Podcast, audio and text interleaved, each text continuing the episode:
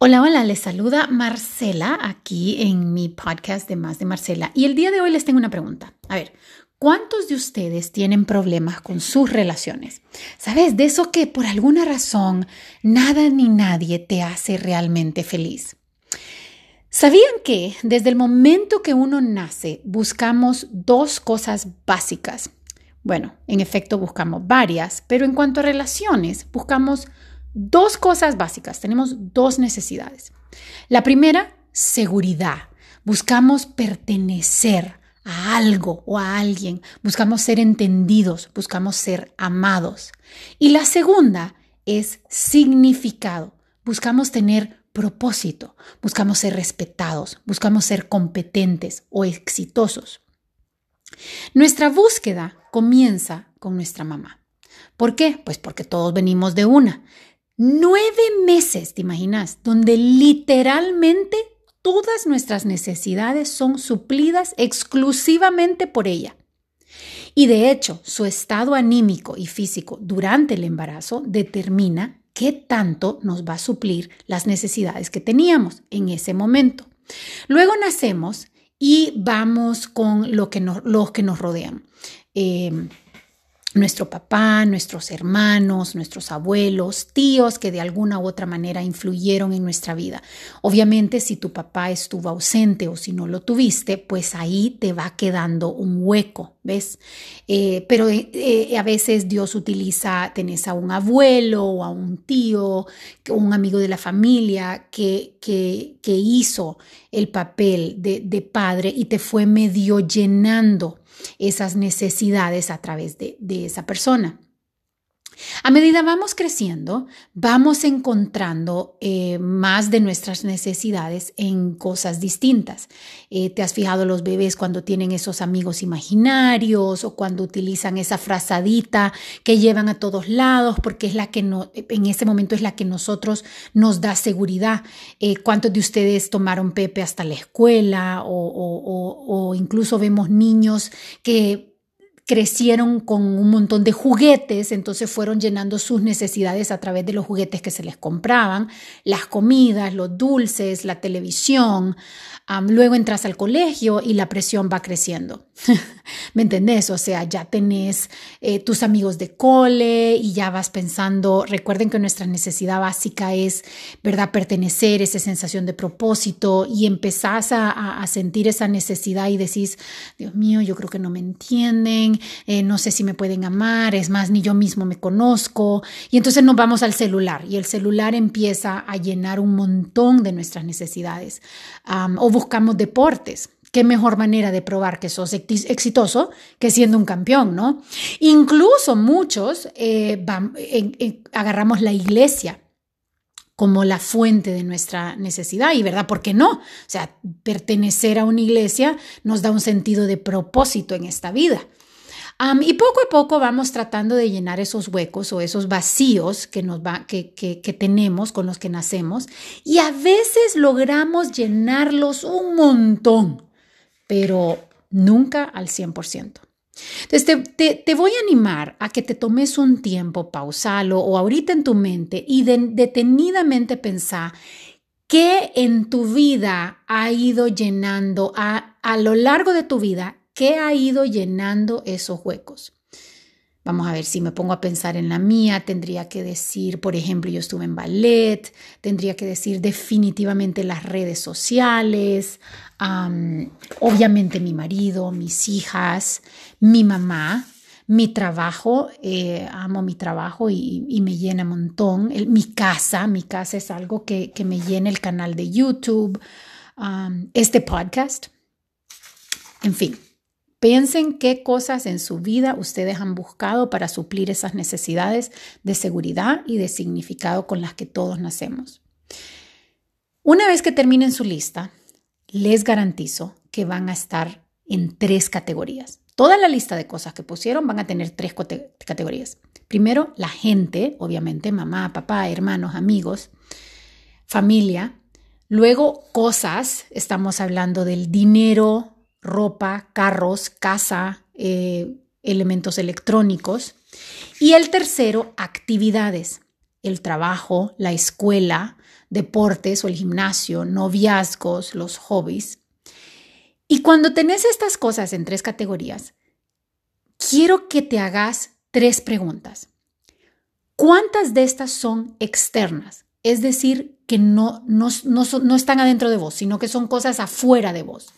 Lo segundo, ¿cuántas de estas cosas podés perder en cualquier momento? Y por último, ¿a cuántas de estas cosas podés controlar completamente? ¿Se dan cuenta, verdad? Todo lo que han confiado para que los llene o no les pertenece, no es eterno y no lo controlan. ¿Verdad que va creando un poquito de ansiedad? De ansiedad. Pero para serles sincero, aunque estén conscientes o no de esta realidad, eventualmente algo o alguien les va a fallar. ¿Y qué va a pasar ese día? Varias cosas pueden pasar. Primero, o estás dispuesto a hacer lo imposible por no perderlo. Y aquí me imagino que han de estar pensando, ¿cómo comienza la corrupción? Ah, por esa necesidad de yo quiero ser alguien, yo quiero ser exitoso. Y cuando tenés el miedo de perderlo, vas a hacer lo que sea para mantenerlo. Las maras ah, es que todo me ha fallado y por lo menos aquí yo pertenezco a algo. Eh, pensemos en la que dice, tal vez, tal vez si me acuesto con él, ahí entonces me voy a sentir querida. Entonces eso es lo primero. Lo segundo, nos podemos encerrar en una burbuja donde no entra ni sale nadie. Aquí no se confía en nadie, yo soy independiente y dependo únicamente de mí, porque todas las cosas y las demás personas fallan. O finalmente entendemos que solo Dios puede darnos lo que tanto necesitamos, ese amor incondicional, esa paz completa, ese pertenecer a algo mucho más grande de nosotros. Quiero que me acompañen un ratito, pues si están manejando, obviamente no, pero si están en su casa sentaditos, cierren los ojos y acompáñenme por un segundo al jardín de Edén ese lugar maravilloso y celestial donde no hay prisa, donde nunca llegabas tarde a nada, no había preocupación de llegar temprano, no andabas inseguro, no andabas creído, no hay necesidad de contar tus logros porque nadie los está contando, no hay necesidad de sentirte mal por tus errores porque simplemente no los hay. Adán y Eva no sentían ningún tipo de necesidad porque todo lo que necesitaban estaba ahí nomás. Dios suplía todas sus necesidades. Eva, Eva no sentía la presión de ser perfecta, porque Dios era perfecto. Y ella se miraba en él, no en el espejo de los demás. Adán, Adán no tenía que dudar de su capacidad. Dios era capaz. Y era en ese espejo, ante esa vara, que, que Adán se medía.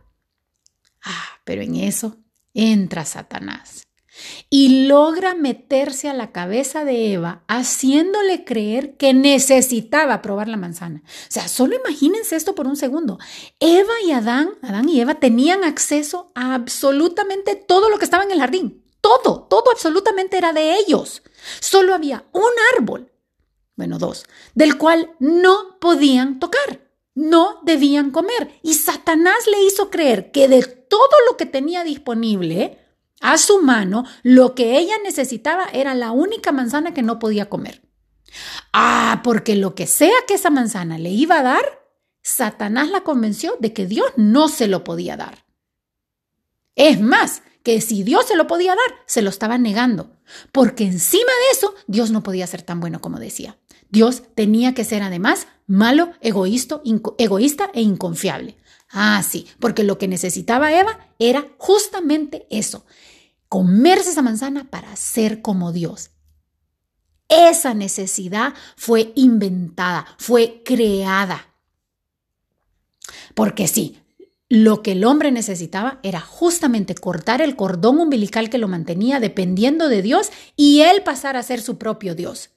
Y al tratar de buscar esa independencia de Dios, el problema fue que nos, volvimos dependientes de absolutamente todo lo demás. Todo todo se convierte en una dependencia, cosas, personas y eventos que como vimos antes no nos llenan y jamás nos van a llenar al 100%. Ahora, dos cosas que quiero aclarar. Primero, de esa lista que vos tenés, sí, Dios la utiliza, Dios utiliza personas, cosas y eventos para darnos felicidad, pero eso no es la fuente de nuestra felicidad. Y dos, la dependencia y la independencia, que lo hablamos hace poquito, son dos caras de la misma moneda. ¿Por qué? Porque en ambas vos estás confiando en, en personas. En la dependencia en personas externas, en independencia estás confiando en vos misma para tu felicidad. Y ya sea vos o los demás, en algo vamos a fallar, porque no somos perfectos. Y la interdependencia, que es el borde de la moneda, están en el mismo barco, es la misma cosa. Es esa que dice, no, no, no, no, no, acá no voy a depender de vos, pero yo te voy a ir dando a vos en la misma medida que vos me vayas dando a mí. Eso tampoco funciona. Primero, ¿alguna vez ustedes han sido la fuente de la felicidad de alguien más? Al principio, ay no, al principio es lo máximo, porque esa persona te necesita tanto que vos te sentís súper importante y te vas sintiendo amada, pero al rato, al rato te vas sofocando, al rato te estresas, te frustras y hasta te amargas porque te das cuenta que no podés ser el todo para esa persona por más que trates. No fuimos creados para ser el Dios de nadie. Y segundo, porque todo falla. Y va a llegar un momento en que vas a tener que dar, aunque no te den nada a cambio, porque esa es la única manera de ser feliz. Cuando no te fijas en quién te dio qué y por qué. ¿Y cómo lo logras? Porque te das cuenta que todo lo que necesitas viene de aquel que nunca falla y aprendes a dar porque Dios te da a vos. Aun cuando, cuando vos no podás darle nada de regreso a Él. Eso es lo que te motiva a dar. Eso es lo que te motiva a desprenderte. Eso es amor. Y es ese el secreto de ser feliz. Quiero que entiendan que Dios no puede darte felicidad y paz afuera de Él, simple y sencillamente porque afuera de Él esas dos cosas no existen. Lo que vas a encontrar son imitaciones baratas que se oxidan, se quiebran, pierden el brillo y lo que Él quiere es darte la paz y la felicidad completa, pura y eterna que solo le encontrás en Él. Entonces, para finalizar, tu problema cae en dos categorías. O crees que realmente Dios no puede hacerlo, pensás, no puede cambiar tu vida, no puede mucho menos cambiarte a vos, y en ese caso le pido a Dios que te dé fe, fe para creer en Él, fe para conocerlo y fe para pedirle todas esas necesidades que el mundo no te ha podido dar. O simplemente no querés ser feliz. Has escogido creer que tu vida es mejor con el drama, que tu vida necesita de la intriga, de la duda, que el sufrimiento le agrega un poquito de, de picantillo a la cosa. Y en este caso, pido que Dios te dé la obediencia necesaria para que transformes tu vida buscándolo a Él únicamente para suplir todas tus necesidades y que dejes ir todas aquellas cosas, eventos o personas a las que te estás equivocadamente aferrando, pensando que en ellas vas a encontrar tu identidad, tu significado y tu seguridad. De verdad que cuanto antes te des cuenta de esto, antes vas a tener una vida completa, feliz y llena y vas a poder ser luz para los demás que te rodean. Gracias y espero que les haya gustado y que les ayude este mensaje. Los dejo y los veo en la próxima.